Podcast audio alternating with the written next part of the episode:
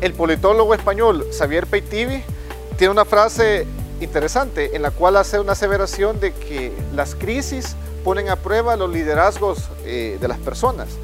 La crisis del COVID-19 en El Salvador eh, indudablemente pondrá a prueba a nuestro presidente Nayib Bukele. Por eso quiero hacer una referencia también muy válida en cuanto a, a una campaña eh, vía redes sociales que se gestó, se fraguó de parte de la oposición recientemente en cuanto acusaban al presidente Bukele de Nayib dictador. El presidente Bukele llegó al poder a través de la elección popular, a través de un partido político. Todo sistema democrático lo hace de esa forma. Por el contrario, las dictaduras llegan al poder a través de las armas y no, son, no tienen legitimidad a través de las constituciones de la República y no, y no, son reconocidas por otros países. Totalmente antagónico a lo que el presidente Bukele representa actualmente.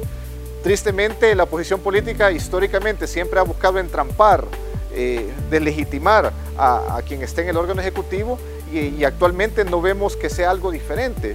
Evidentemente, eh, la parte comunicacional muchas veces del presidente Bukele no será la mejor, pero lo vemos también reflejado a nivel internacional, como Donald Trump, eh, Manuel Macron, otros presidentes cuando eh, toman decisiones eh, verticales no son acusados de dictador como tal.